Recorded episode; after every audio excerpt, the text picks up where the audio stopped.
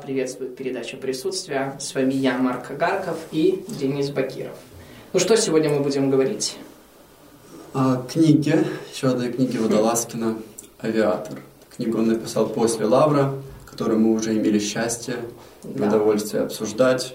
Достаточно подробно, даже выделив ему два выпуска, два эпизода. Так, начнем с обзора небольшого. А, на Гудриц Аня пишет – а, авиаторе. Ты выбрал отличный сайт. Удивительная книга о том, как нет мелких событий в нашей жизни. Угу. Все взаимосвязано. То, что может показаться ничтожным событием, может иметь на самом деле глубокую смысл. Такое слово употреблено. Смысл. А, Водолазкин замечательный писатель. Очень интересно, очень красиво пишет. Слова всегда очень тщательно подобраны. Книга интересная, читал не отрываясь и долго задумывалась над концом. Над концом был недавно в Румынии, и меня поразило присутствие в книжном магазине, пришли, по-моему, даже в двух, э, в центре города Клужа, романа Водолазкина, mm-hmm. нового романа Водолазкина, который тогда только вышел, Брисбен, ну и некоторых других, недалеко переведенных на румынский, э, раньше, чем, наверное, на украинский, я не знаю, переведены ли на украинский язык. Ну, это, это, и это не случайно, потому что на самом деле Авиатор возглавил топ-10 русскоязычных книг, выдавшихся в... Да, и, и читая рецензии на книгу на, опять же, Гутриц, я заметил, что, например, на каждая четвертая была на румынском языке. Серьезно? То есть почему-то спрос на автора в Румынии какой-то особенный. А я вот нашел вот такую интересную статью, э, которая называется «Пять причин прочитать «Авиатор». Хочешь ознакомиться? Давай. Первое – это язык. Евгений Водолазкин снова удивляет виртуозным владением русским языком. И тут мне, если позволите отступиться, для меня вообще было интересно, э, вот буквально удивительно, как Водолазкин в этом романе говорит э, от разных лиц, буквально там от девушки, да, там, от беременной девушки, там, от э, строгого немца, от человека, э, начала 20 века, вот. И для меня это было действительно тоже таким чем-то новым, потому что э, он сумел смешать вот эти стили, образы и, более того, даже слова из разных эпох. А, а как тебе... Многоголосие. Да, многоголосие. Отчасти. Бахтин, этот человек, изучавший литературу Достоевского прежде всего, он ввел этот термин многоголосие в творчестве Достоевского, о том, что Достоевский не проводит какую-то линию в своих книгах, в своих романах, рассказах, авторскую, mm-hmm. которую он защищает и которая побеждает обязательно в конце.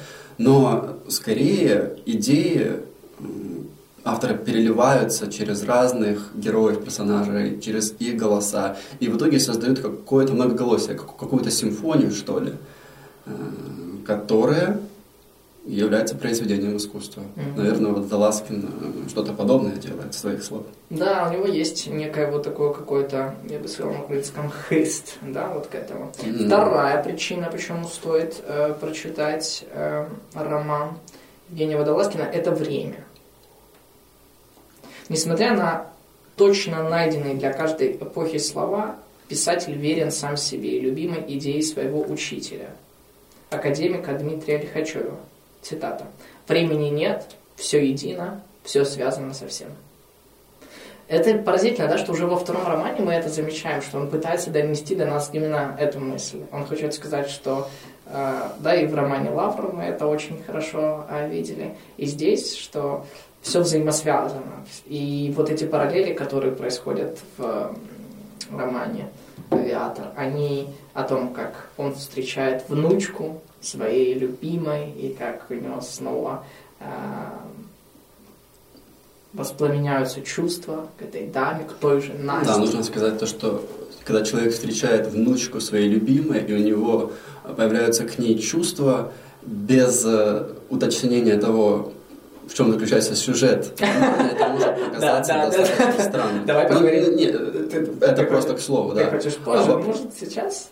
Э, обязательно, но закончим сначала пять твоих Хорошо, причин, давай, я быстро, которые я быстро, мне очень я интересны. Быстро, да? И потом я даже, и даже перед тем, как ты начнешь третью, я хочу э, вернуться даже к Лавру. Потому ага. что, когда его спросили, вот что самое главное в Лавре, в главном герое книги. Он сказал, это то, как часто он становился чужим самому себе. Да? Это то, как часто он становился странным для самого себе. Как он занимался этим постоянным само, самоотречением, этим каким-то юродствованием.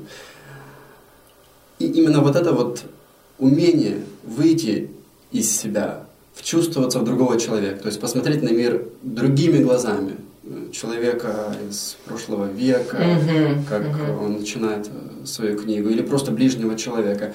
Именно, мне кажется, вот в этом и будет ключ для Водолазкина и, наверное, для человека вообще. Э, ключ преодоления времени, ключ, э, ну, время это данное, это наше положение человека, так уж произошло, мы кинуты в этот поток. И говорить, что времени нет, это красиво, но да, у нас скоро закончится время. жизнь. Но смысл в том, что но действительно время преодолевается, и времени нет, когда мы проявляем эту удивительную человеческую способность как то ли выйти за свои пределы, еще что-то в этом роде, да, но посмотреть на себя так, как будто я сам себе чужой. Mm-hmm. И это будет происходить и в авиаторе, и в некоторых э, моментах даже интереснее, чем в лавре. Да. Ну, продолжим об этом. Да, да, да. Мы еще вернемся к сюжету обязательно. Если сейчас для вас это наши заметки звучат странно, мы обещаем. Мы обещаем, да, что мы попробуем это расшифровать. Третья тема и третья причина, почему стоит прочесть этот роман, это вина и прощение. А Евгений Водолазкин сразу знал, что проблема вины будет одной из главных тем романа. И «Авиатор» в этом смысле эхо преступления и наказания Достоевского. За почти детективной фабулой скрываются универсальные проблемы вины и прощения, покаяния, искупления и возмездия. Да, это вот такая нить про Соловки, про э, то время, когда каждый э, мог донести на своего соседа, на своего друга. Соловки первый лагерь ГУЛАГа. Да, да, где люди не доверяли друг другу, где люди, э, живя в одной квартире, в одной коммуналке, буквально не могли ощущать эту безопасность. Да? И интересно э, вот эта тема, правда, действительно, что его выделяют здесь. Еще одна причина. Четвертая – это герой. Подчеркнуто придуманный авиатор Платонов, переживший глубокую заморозку. Неожиданно получился настоящим. От его воспоминаний и размышлений очень сложно оторваться. Mm. Не знаю, ощущал ты это, когда он описывал то время. Да, Петербург, начало 20 да, века. Да, это, э, ты любишь говорить, что это место, где ты живешь. Петербург. Э, ты говоришь про 19 век, но... Э, это не совсем я говорю, но мне кажется, как любое вот великое произведение, э, русское произведение, которое связано с 20 веком или написано уже после 20 века, можно, можно увидеть в нем такую вот психоаналитическую историю России в 20 веке. Пастернак написал э, доктор Живаго об этом, об, об интересных отношениях с женщинами России. И, конечно же, в, как всегда в этих символических отношениях женщина представляет в конечном итоге отношения с Родиной, то есть с Россией как таковой, с, с, с, с самой природой существования. Э, об этом же написала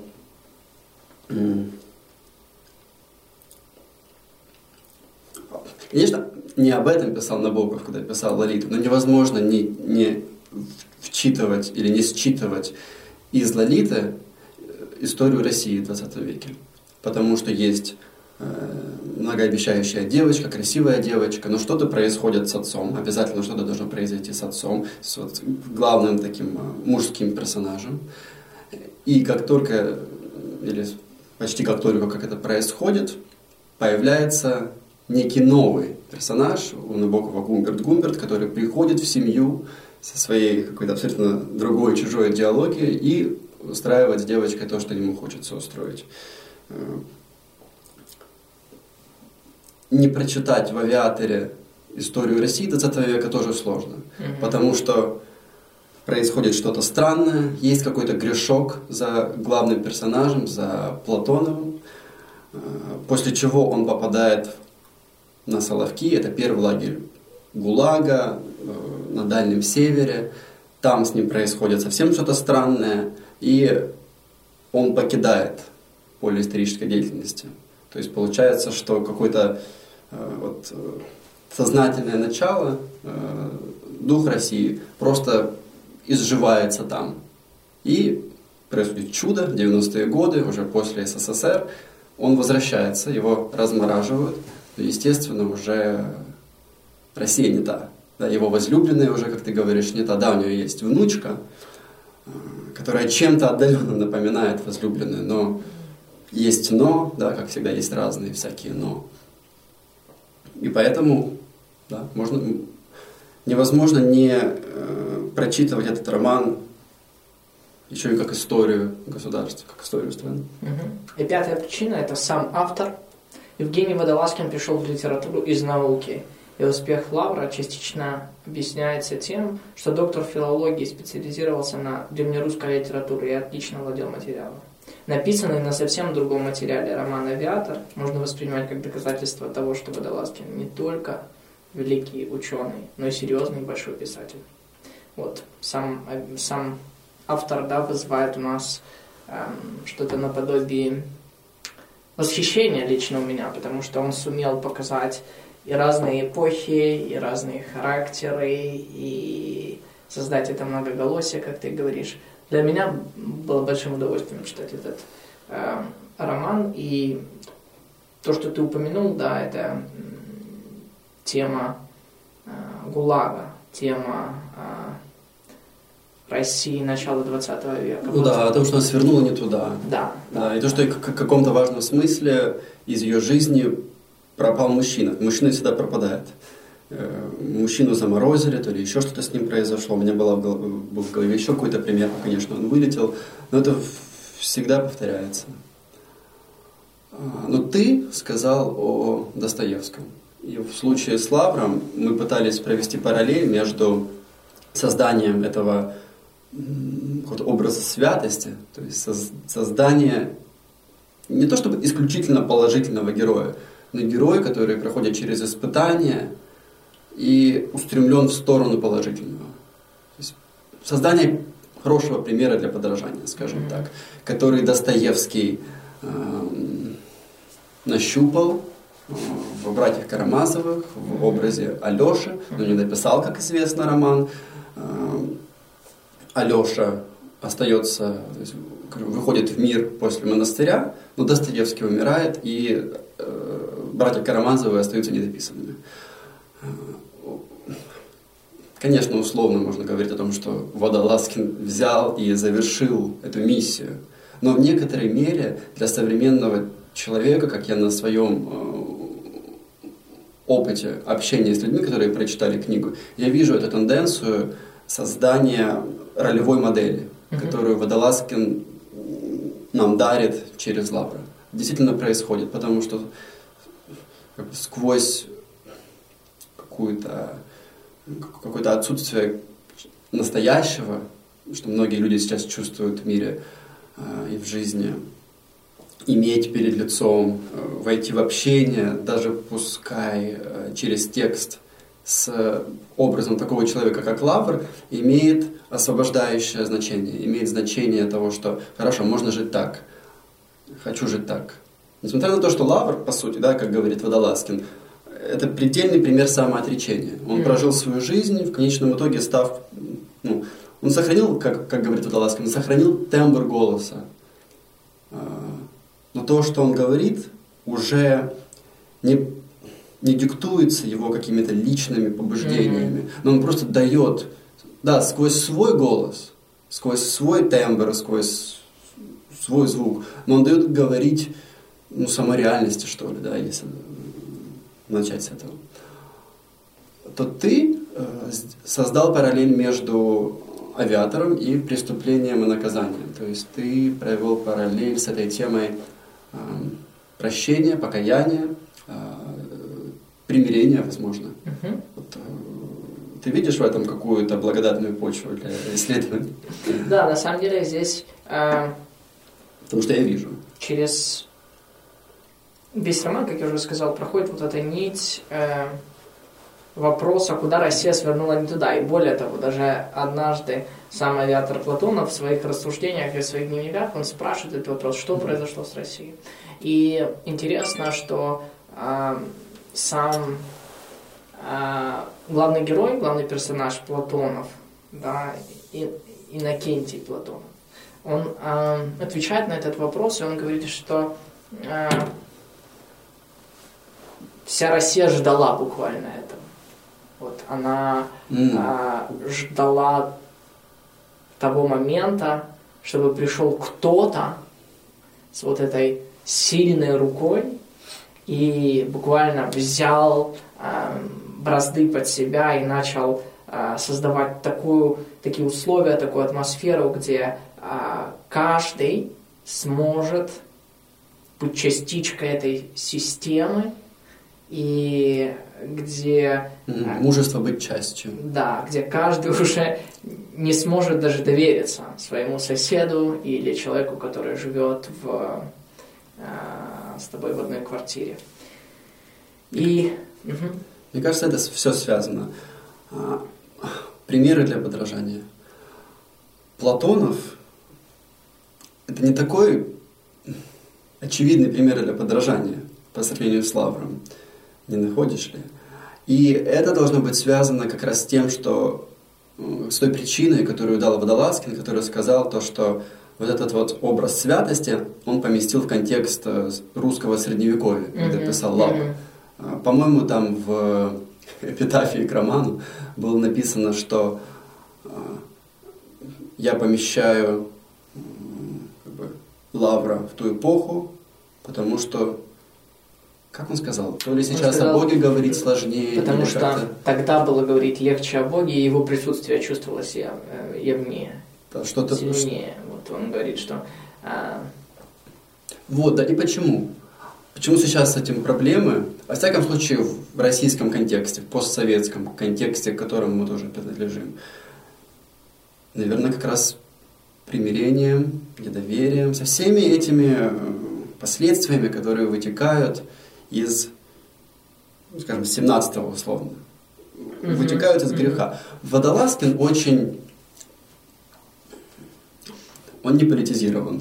Mm-hmm. Читающие его книги поймут то, что это вообще человек, которому не близок социальный активизм в смысле вот политического движения, отстаивания именно на политическом конкретном уровне чего-либо, кроме разве что свободы, да, то есть просто сопротивление тиранам. А, ну, помимо сопротивления тиранам, Водолазкин аполитичен. Но при этом у него есть очень четкая позиция по поводу того, что он называет и настаивает, чтобы мы задумались насчет того, что это правильно, называет Октябрьским переворотом. Да. И вообще написание этой книги должно быть, как я это вижу, связано именно с попыткой понять, какие могут быть пути примирения здесь как мы можем обратиться к этому разлому, который произошел э, тогда, который привел к советской власти. Uh-huh. Вот он пишет, э, точнее он говорит в интервью, советская власть идет изнутра, а не набрасывается сверху. И вот эта вот идея отделяет его выгодным образом от людей, которые просто говорят то, что появились большевики, как будто ниоткуда, как будто они были посланы дьяволом угу. и устроили свои гадости, а мы просто пострадали из-за них. Водолазкин, хотя ни на секунду не брежет каким-то уважением к большевикам, он понимает то, что большевизм родился чуть ли не в сердце русской культуры, чуть ли не в сердце э, русского человека и потенциально может родиться в любом человеке. Вот, вот это интересно, то, что он не говорит о том, что э, виновата, да, виноват кто-то другой, виновато окружение, виноваты mm. обстоятельства. И устами своего главного героя он хочет сказать, нет, виноваты мы, и мы имеем ту власть. Да. Которая... Причем я, да, да, да, да, да, да. Он всегда говорит я, действительно. Да, он всегда начинает с себя. Он говорит, что виноват я. И э, это так и удивляет. Помнишь э, его, ну, если мы уже можем так сказать, mm-hmm. современников, которые живут в конце 20 века. Они не понимают его вот этот образ мышления. Почему виноват я, э, если виноваты они?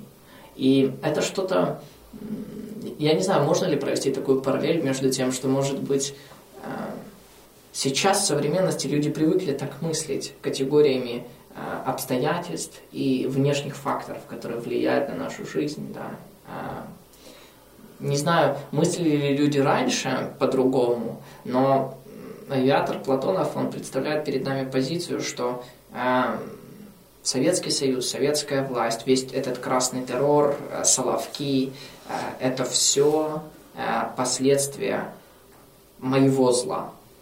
Это все последствия моего я. И рисую разные картины э, в этом романе о том, как люди подставляют друг друга, даже находясь э, в лагере, да, о том, как люди подставляют друг друга, живя в одной квартире, как э, человек э, ворует колбасу э, с места своей работы и прячет ее э, на, э, в трусах и выносит ее, да, вы выносит ее, да. Сказал главное почти. Сказал, да? Вот, и это все, оно, ну, оно создает вот это буквально ну, фон, подтверждение того тезиса, что действительно это я виноват. Да. Еще в одной рецензии я прочитал о том, что вот уже который год, второй или третий на самом деле, лучший роман, который выходит, связан с ГУЛАГом, или не чуть ли о ГУЛАГе. Вот до «Авиатора» за год, насколько я понимаю, э, Прилепин написал книгу «Обитель», тоже mm-hmm. о лагере. Но подошел э, с почти противоположной стороны, где он написал вот в песне под аккордеон, этот вот трудовой забой, какой-то подход к коллективному труду, Через год Водолазкин пишет э, «Авиатор», где лагерь рассматривается уже э, через призму того ужаса, которое, которое там было, через изнасилование, через отмороженные конечности, да, через все это. Но общий фон, который сейчас заставляет людей писать об этом, интересоваться э, этим, наверное, возвращает нас к этому разлому, к к невозможности примирения, что ли. А, и что Водолазкин пытается сделать, так это посмотреть, каким образом можно это, можно это преодолеть. Mm-hmm. Каким образом мы можем... И, и, причем, причем не важно на самом деле,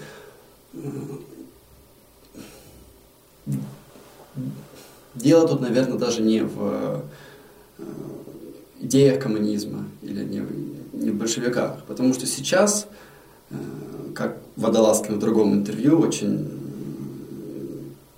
э, очень интересным образом сказал, мы живем в обществе твоих проблем.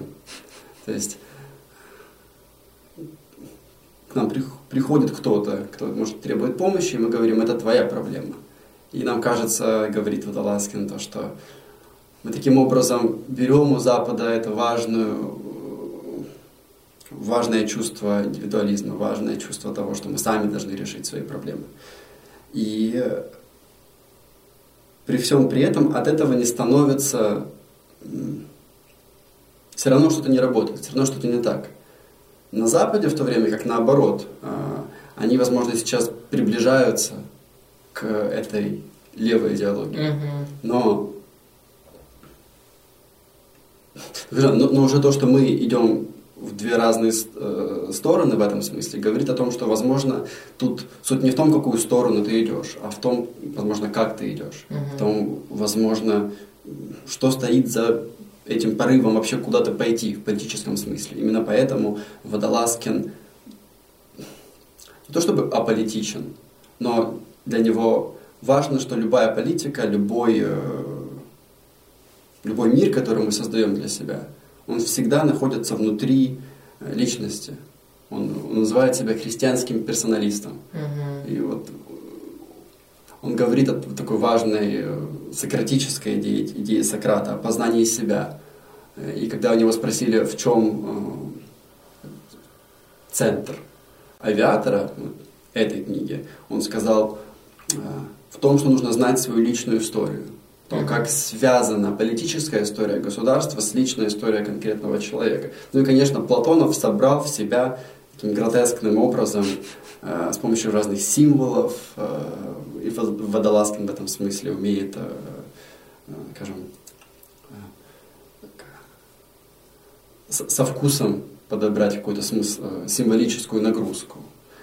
Э, так вот, через этого персонажа, через Платонова, Водолазкин и пытается посмотреть, как на личном истории раз, э, раскрылась история России в 20 веке. Интересная линия, э, да, не только личной взаимосвязи, личной истории, э, с личной, с историей государства и историей всего, что происходит вокруг. Тема личной ответственности, да, ведь она прямо связана с темой прощения. Потому что как мы можем примириться, когда мы говорим другому, это ты во всем виноват, и я никогда тебя не прощу за это.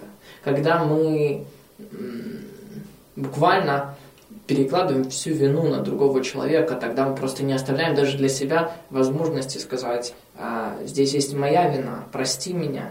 Но мы видим, что прощение, ведь оно, примирение, ведь оно всегда начинается с меня, когда я иду и протягиваю руку да, открытую руку прощения. А, еще важным элементом и важной темой э, романа «Авиатор» является слово. Ты очень любишь эту тему, я прочитаю тебе то, что написано в начале, да, разговор в самолете. Что вы все пишете? Описываю предметы, ощущения, людей. Я теперь каждый день пишу, надеясь спасти их от забвения. Мир Божий слишком велик, чтобы рассчитывать здесь на успех. Знаете, если каждый опишет свою, пусть небольшую частицу этого мира, хотя почему, собственно, небольшую? Всегда ведь найдется тот, чей обзор достаточно широк. Например, например, авиатор. Разговор в самолете. А через весь роман а, Водолазкин пытается нам провести снова вот эту линию важности слова, записанного слова, сказанного слова, которое отображает историю, о которой ты говоришь историю а, лично мою и история, происходящая вокруг меня. А, как мы можем поместить эту идею в, в современный контекст сейчас? В, в, нашу историю. Значит ли это, что мы должны писать ежедневники, записывать какие-то записи, или в чем здесь как бы, как это? Ну, слово, слово всегда остается, да, единственным средством а, общения между людьми. Единственный способ для меня заглянуть в твой внутренний мир, в твою душу, это, это наверное, слово в конечном итоге. Mm-hmm. Или, и, и даже если мое прозрение, мое такое проникновение изначально имеет какие-то другие средства, а, более образные, музыкальные, мало ли, любые чувственные, то все равно потом, чтобы передать это еще кому-то, мне придется использовать слово, угу. мне придется использовать этот вот, э, слиток того, что значит быть человеком какой-то. Но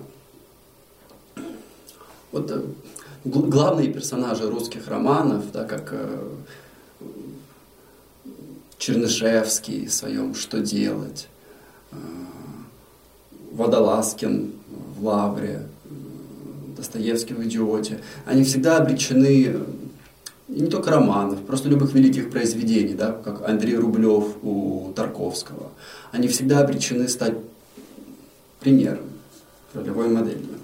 И пускай Лавр, возможно, более действенный на каком-то тоже чувственном, что ли, уровне, для нас сейчас, потому что там просто святость просто просвечивает через него, да, в каждом слове. И даже факт то, что там Водолазкин вкрапляет церковно-славянский язык через страницы каким-то удивительным, неожиданным, наверное, образом. Даже это помогает, потому что он напрямую это слово, это звучание да, церковно-славянское связывает нам с литургическим э, языком, связывает с каким-то церковным миром. И даже человек, который с этим миром связан даже с самым отдаленным и негативным образом, э, этот образ, он, ассоциация, она возникает, она всплывает. И она настраивает на какой-то лад, на какой-то нужный лад, на мой взгляд. С авиатором более серьезная э, штука, потому что Водолазкин решил всерьез принять реальное положение, реальное историческое положение современной культуры, нашего современного общества. И поэтому слово, которое он тут э, предлагает нам, как произведение э, своего творчества, оно напрямую связано с, с, конкретными, скажем, грешками, из которых состоит, состоит наша история. Да, общественная, но сотканная из этих личных историй. Да, опять же, как он сказал, э, советская власть идет изнутра, ГУЛАГ идет изнутра. Э, для Водолазкина это, конечно, важно загоним человечество, к счастью, железной рукой. А так это, тоже я подчеркнул из интервью Водолазкина. И это реальный лозунг 30-х э, годов, что ли, если я не ошибаюсь. Загоним человечество, к счастью, железной рукой. Да, как, как, как-то он использовался в пропагандистских целях, насколько я понимаю. А, вот. Водолазкин пытается, опять же, найти эти пути примирения. И идут они тоже наверное, через попадание в гущу событий, то есть в, реальную гущу того, что происходит с личностью, да, которая вот репрезентативно воспроизводит опыт культуры в 20 веке. Угу. Предположим.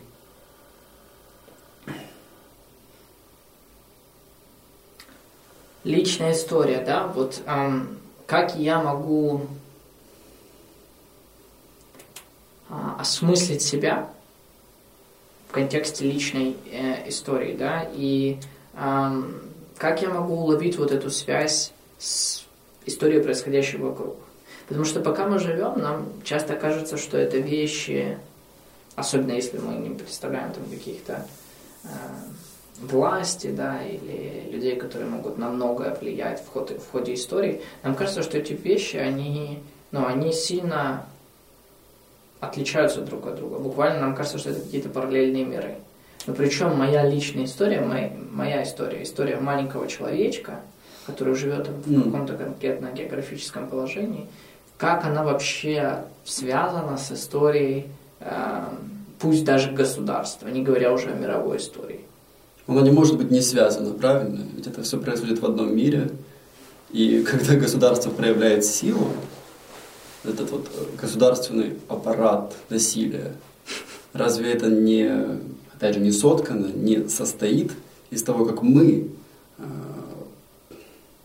ну, проявляем силу против ближнего, как мы говорим, от, отвянь, твоя проблема. Или как мы говорим, нет-нет. Но Советский Союз не был обществом твоих проблем. Проблема каждого была проблемой для всех, и проблемы всех это были проблемы каждого. Паршивая все равно была жизнь. Сейчас мы живем в обществе э, твоих проблем, где нам кажется то, что мы никаким образом не отвечаем за другого человека. Мы — это острова, не связанные. Да, мы омываемся одними волнами, там с нами случается, угу. случается политика, да? Погода. Да, случается, как погода, действительно. Но все равно живется странно, могло бы быть и лучше, наверное. Наверное, об этом Водолазкин пытается сказать. Просто это не очевидный тезис, я хочу, чтобы мы больше его аргументировали, потому что люди, ну, они, э, это, это, это неестественно, чтобы я думаю, чтобы люди считали, что, окей, то, что сейчас происходит в мире, то, что э, там, Иран объявляет войну против США, США против Ирана, то, что... Э, да, что то, я что, пропустил. Да, ты уже пропустил очень много, да. То, что там падают самолеты, и пусть даже наши, да, там, э, авиакомпании. Как это все связано со мной? Ведь это не я. Это, и, и, ну, хорошо, если люди могут смотреть дальше, да, чуть-чуть, и говорить, ну, хорошо, ведь это не моя семья. Да? Или еще дальше, хорошо, но ведь это не украинцы. Да? Но как мы можем доказать вот этот тезис, что э, история всего соткана с историей личностей, индивидов? И как мы можем показать, что вот этот личностный уровень, индивидуальный моих отношений с моим ближним в семье, он действительно влияет на глобальные события. И это неразрывно связанные вещи. И хотя здесь может быть какой-то э, временной промежуток, гэп, да, но тем не менее оно будет м, влиять. Ну, наверное, конкретно то, что Водолазкин делает, причем конкретно в этом романе, больше, чем в его других. У него есть еще один скажем, исторический роман Соловьев Ларионов. Uh-huh. Там тоже происходит э, вот, вот это вот столкновение личного с общественным. И э, общественное всегда, конечно же, э, вытекает из личного. Наверное, единственный способ понять, как это происходит, может, не единственный, но очень хороший, это как раз-таки обращение к такому искусству, которое создает Водолазкин с помощью э, авиатора. И он показывает, каким образом ну, политические линии, решения не более чем отголоски э, конкретных межличностных отношений между людьми. Вот ты упомянул его учителя э, Дмитрия Лихачева. Угу. Лихачев говорил, как у него тоже вот спросили, каким образом то время, а он тоже жил в, может, во времена переворота. Можно соотнести с 90-ми годами, где он жил, а, когда у него это спросили. Он сказал, и тогда, и тогда хотя в другие времена почти никогда. Я помню в Петрограде, да, в Петербурге, Ленинграде, э, засилие семечек, повсюду были семечки. То есть определенный контингент, определенные люди за... с определенной культурой составляли с собой э, вот это как бы,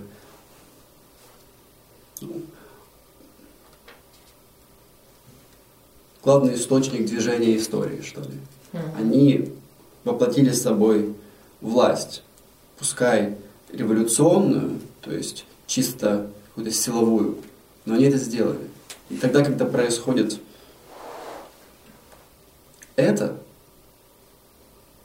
вне зависимости от их идей, потому что идеи это были достаточно передовые, но мы не можем построить утопию, ну, мы вообще не можем построить утопию, точка. Но мы особенно не можем построить утопию тогда, когда, э, скажем так, культурный фон, в котором у нас создается, является просто буквальной, буквальным антитезисом этой утопии. Люди, которые а, во времена а, переворота 17-го и которые строили общество после этого 17 -го года, участвовали во всех этих событиях, как раз были лишены того, о чем ты говоришь. Они могли верить и говорить, э, утверждать, то есть как что-то вроде символа веры, что угодно. Mm-hmm. Вера в светлое будущее каждому по потребностям и от каждого по возможностям, все что угодно. Но они не могли прожить это на самом деле, потому что они, у них не было... Они могли иметь такие взгляды, но они не были такими людьми сами по себе. То, о чем ты говоришь, они не могли заботиться о... Э, ну, дай Бог, могли заботиться о своей семье, и не уходить от семьи, например, и не бить ребенка. Ну, дай Бог, они могли еще там, о своем городе, о, о государстве, но говорить о чем-то большим невозможно. Ведь вот такие, да, это э, термин стоиков, круг заботы, круги их заботы, то, э, скажем так, круг тех людей, на место которых они могли себя поставить, как мы говорили в случае Лавра. То есть посмотреть на себя другими глазами так, чтобы сделать себя чужим самому себе. Этого как раз у них не было. И этого нельзя достичь с помощью какой-то идеологии, с помощью набора э, утверждений, с помощью того, что я говорю, я верю в это, в это, в это. Mm-hmm. Это достигается со временем, с помощью эволюции, а не революции, как говорит Водолазкин. И, наверное, вот этот вот аспект личностного постепенного развития, раскрытия себя в отношениях, для Водолазкина, конечно же, в отношениях с Богом, как, э, ну, как, как, как конечной реальностью, как с абсолютной реальностью, как uh-huh. с истиной, да, истиной, которая делает тебя свободным, как, как в Писании. В этих отношениях можно этого достичь, но не с помощью, конечно же, э, путча. Э, а Водолазкин в 91 году говорит, что участвовал активно в политических событиях, был на баррикадах, насколько я понимаю. Да? То есть вот так вот. Угу.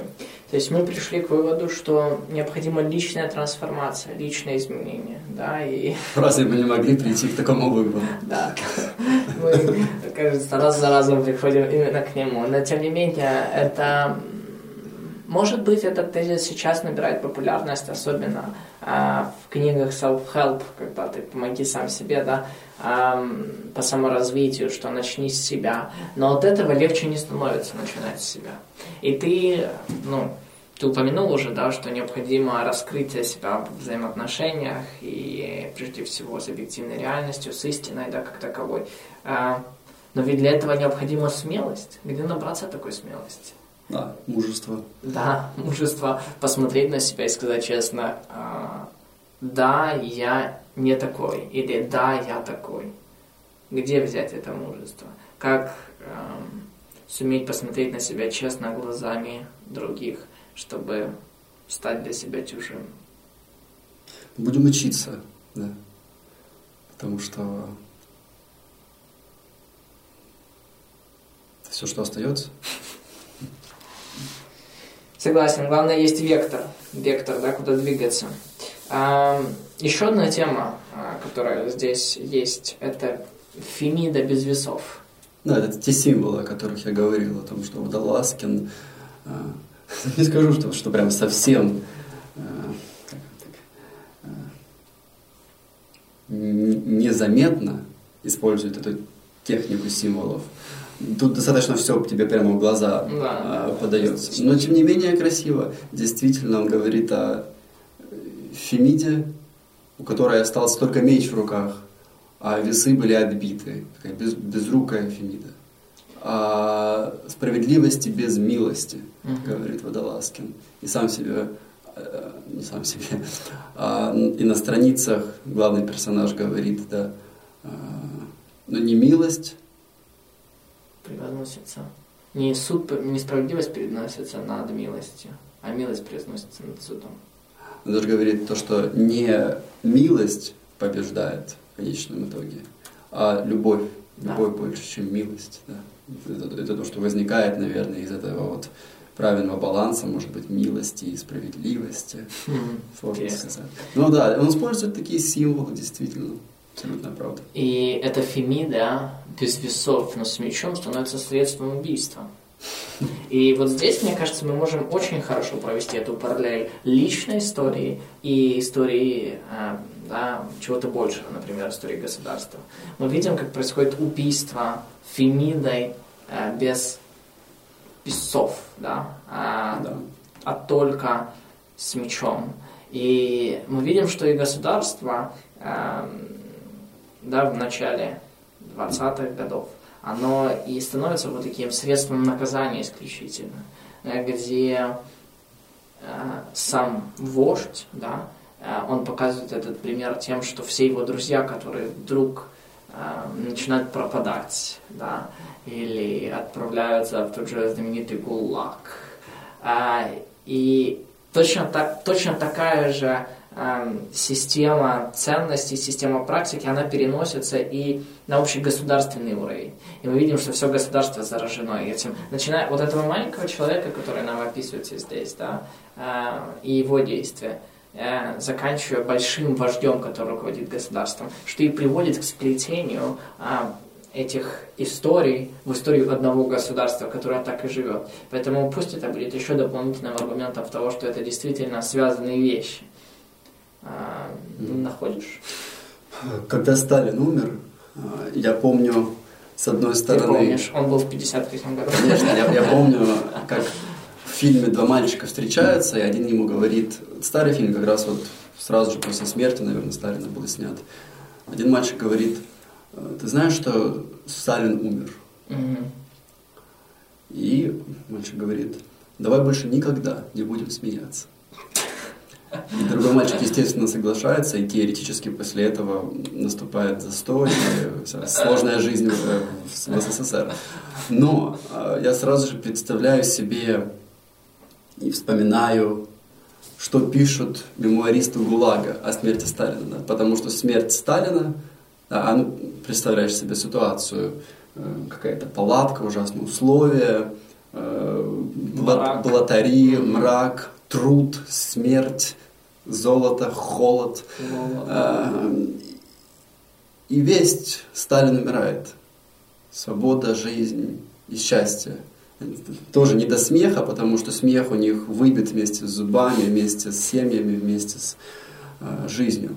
Но это абсолютно противоположная реакция. Но проблема в том, что и та, и другая реакция говорит о какой-то патологии. Произошло что-то страшное. Если в обществе смерть вождя приводит к радости и к страданию, где мы больше не смеемся, это значит то, что в центре общества вместо, Водолазкин прямо скажет, вместо Бога появилось что-то другое. Угу. Сначала появилось что-то странное, да, большевики говорили, мы живем без Бога, нет Бога, и при этом живем против Бога. Водолазкин спрашивает, да, а если Бога нет, то с кем вы боретесь? Проблема этой борьбы непонятно с кем, непонятно под каким началом. Вначале была просто борьбой как таковой, э, местью, наверное, лучше всего сказать. А потом воплотилась в Сталине, потому что всегда в истории, э, мифологии происходит одно и то же. Когда это, из, э, когда это основа выбивается из-под ног, очень быстро появляется какой-то фараон, появляется какой-нибудь э, мудак и становится богом в глазах mm-hmm. людей, он, он обожествляется. Да, Кальвин говорил то, что мозг это орудие по производству идолов, я если я не ошибаюсь. Да, да, да, сердце, да. И в этом смысле Водолазкин хочет примирения, но он не уйдет со своей позиции. То, что сделали Э, советские, да, со своей, прежде всего, безбожностью. Дело не в том, что они были левые, или мы будем спорить, нет, они были правые, на самом деле. Глупости. Проблема была в том, что они не хотели освободить, мягко сказано, они не хотели освободить место в центре общества для смирения, для того, чтобы сказать, нет, мы не знаем, нет, их де, де, а, теоретический материализм объяснял все. Mm-hmm наша коммунистическая идея, наша идеология, мы знаем абсолютно все. Мы не потерпим э, отклонения от этого единообразия, от ленинско-сталинского пути, продиктованного да, Энгельсом и Марксом. Э, они не хотели освободить место в центре общества для простого этого обращения к... со словами «я не знаю», «я – это человечишка». И очень в целом приятное существо, заслуживающее любви, заслуживающее уважения и какого-то какого-то какого-то блага. Но в конечном итоге я то, что я есть. Я это временное создание, э, знания которого ограничены, э, я, которое ограничено во всем. Нет, они решили то, что мы... Э, они решили построить утопию в двух словах. И Водолазкин говорит, примирение возможно тогда, если мы смотрим на то, что произошло э, в глаза этому, э, тому, что произошло, и скажем, мы были неправы. Мы немножечко э, далековато зашли в своей борьбе против чего-то, что, по идее, не существует, да, против Бога. И тогда, но без, без нервов, без, без... Ласкин говорит то, что раньше я считал то, что нужно взять и каким-то образом показать, потому что у них что-то с глазами не так, противоположной стороне этим коммунистам, которые уже подружились с церковью, этим странным ребятам, да, они, которые даже партию КПРФ еще не переименовали, несмотря на то, что у них вроде бы нормальная социалистическая политика, они, которую они продвигают, ничем не отличается от какой-то польской партии социалистов. Э, но они все равно держатся за этот символ, за Сталина, за эту странную мишуру, и Водолазкин говорил, ну, раньше казалось, что нужно как-то открыть глаза и показать э, таким образом произошедшее, чтобы они взяли и сказали, э, ой-ой-ой, э, неправильно поступили. Но теперь Водолазкин говорит, э, ну, теперь Водолазкин говорит через свой роман. Mm-hmm. Он показывает, как с помощью нарратива, с помощью истории, каким образом человек может прийти к прощению mm-hmm. и к раскаянию. Потому что в конечном итоге э, это, наверное, важный, это, это важный смиренный жест Водолазкина, потому что в конечном итоге главный персонаж Платонов, который в целом-то представитель белой России. В конечном итоге чем заканчивается роман? Тем, что он не берет грех на себя, как спаситель. А он просто признает да. свой грех. Потому что он-то был маленький, угу. но как домино он повел за собой советскую реакцию, он вызвал. И в конечном итоге он сопричастен всему этому ужасу. Он не жертва этого ужаса. Да, он жертва тоже. Но в конечном итоге он сопричастен. А, в конечном итоге а, у Фленнери О'Коннор, писательница из Америки, есть прекрасный рассказ, где в конечном итоге, когда э, убивают одну бабушку, она видит в убийце, она говорит ему, о, ты же один из моих детей. Хотя это не один из ее детей. Но она понимает, то, что все то, что привело убийцу к этому состоянию, неотделимо от того, а, о тех, помнишь, как вы вначале говорили, а, маленьких вещей, угу. о тех маленьких поступков, которые кажутся мелочами, деталями, но в конечном итоге они возвращаются к ней в виде этого одного из ее детей и э, убивают ее. Потому что это все одно и то же в конечном итоге. Все эти вещи составляют один мир, одну историю, одно сознание. Да, поразительно, как э, Водолазкин, создавая ну, положительный образ Платонова, да, то есть он, э, он располагает, нам нравится этот главный герой, нам нравится э, его жизнь, его рассуждение, его философия, но мы до конца не понимаем, да, с чем она связана, где подтверждение вот этого взгляда того, что э, я лично во всем виноват. И в конце концов, буквально в последних страницах романа раскрывается да, да. то зло, в котором участвовал сам этот э, Платонов, его проступок, да. А, и... Кажется, это действительно жест со стороны. Водолазкина.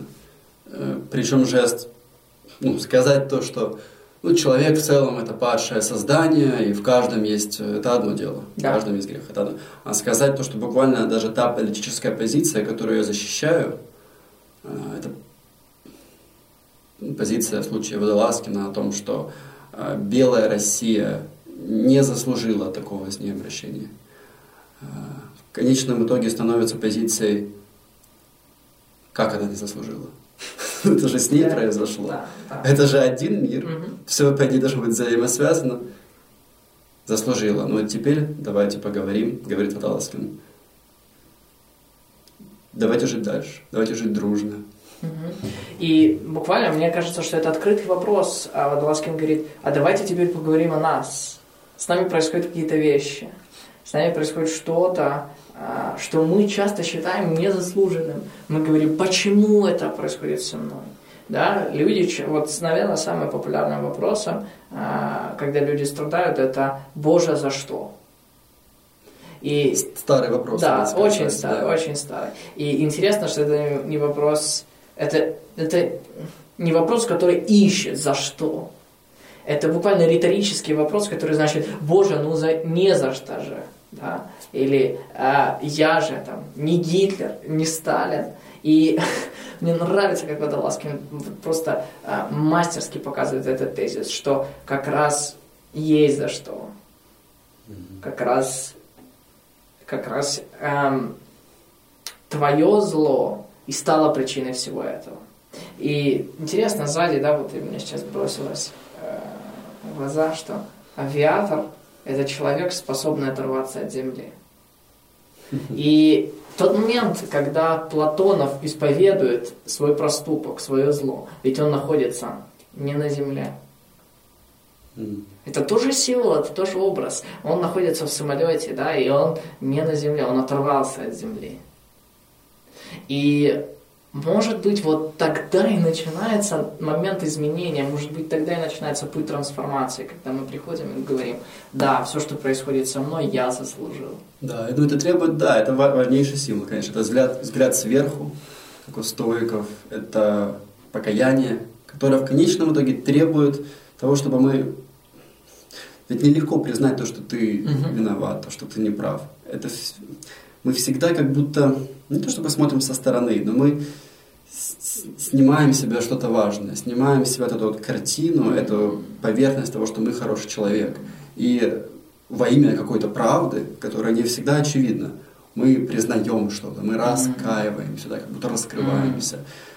Но это всегда связано с, как я там написал, от, с, с отрывом от земли, всегда связано с каким-то каким-то небесным измерением. Э, это просто богословски неверное и ужасное, э, ужасный термин, но с точки зрения символизма вот mm-hmm. это реально так. Mm-hmm. Без укоренения в слове, mm-hmm. да, без укоренения в культуре, собственно, этот отрыв и невозможен. Нам нужно, э, помимо этого земного мира, нам нужно иметь в нашем словарном запасе, в нашем языке, в нашей, в нашей культуре отсылку к небу. Mm-hmm. Да? Пускай как какую-то метафору, но что-то, что оправдывает это отстранение от себя, от решения mm-hmm. во имя чего-то большего, во имя любви, правды, истины.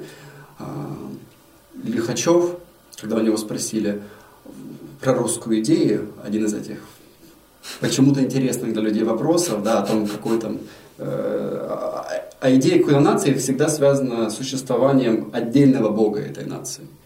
Тут, тут уже есть проблема. Но когда у него это спросили, он сказал, вам что, мало того, что мы уже натворили?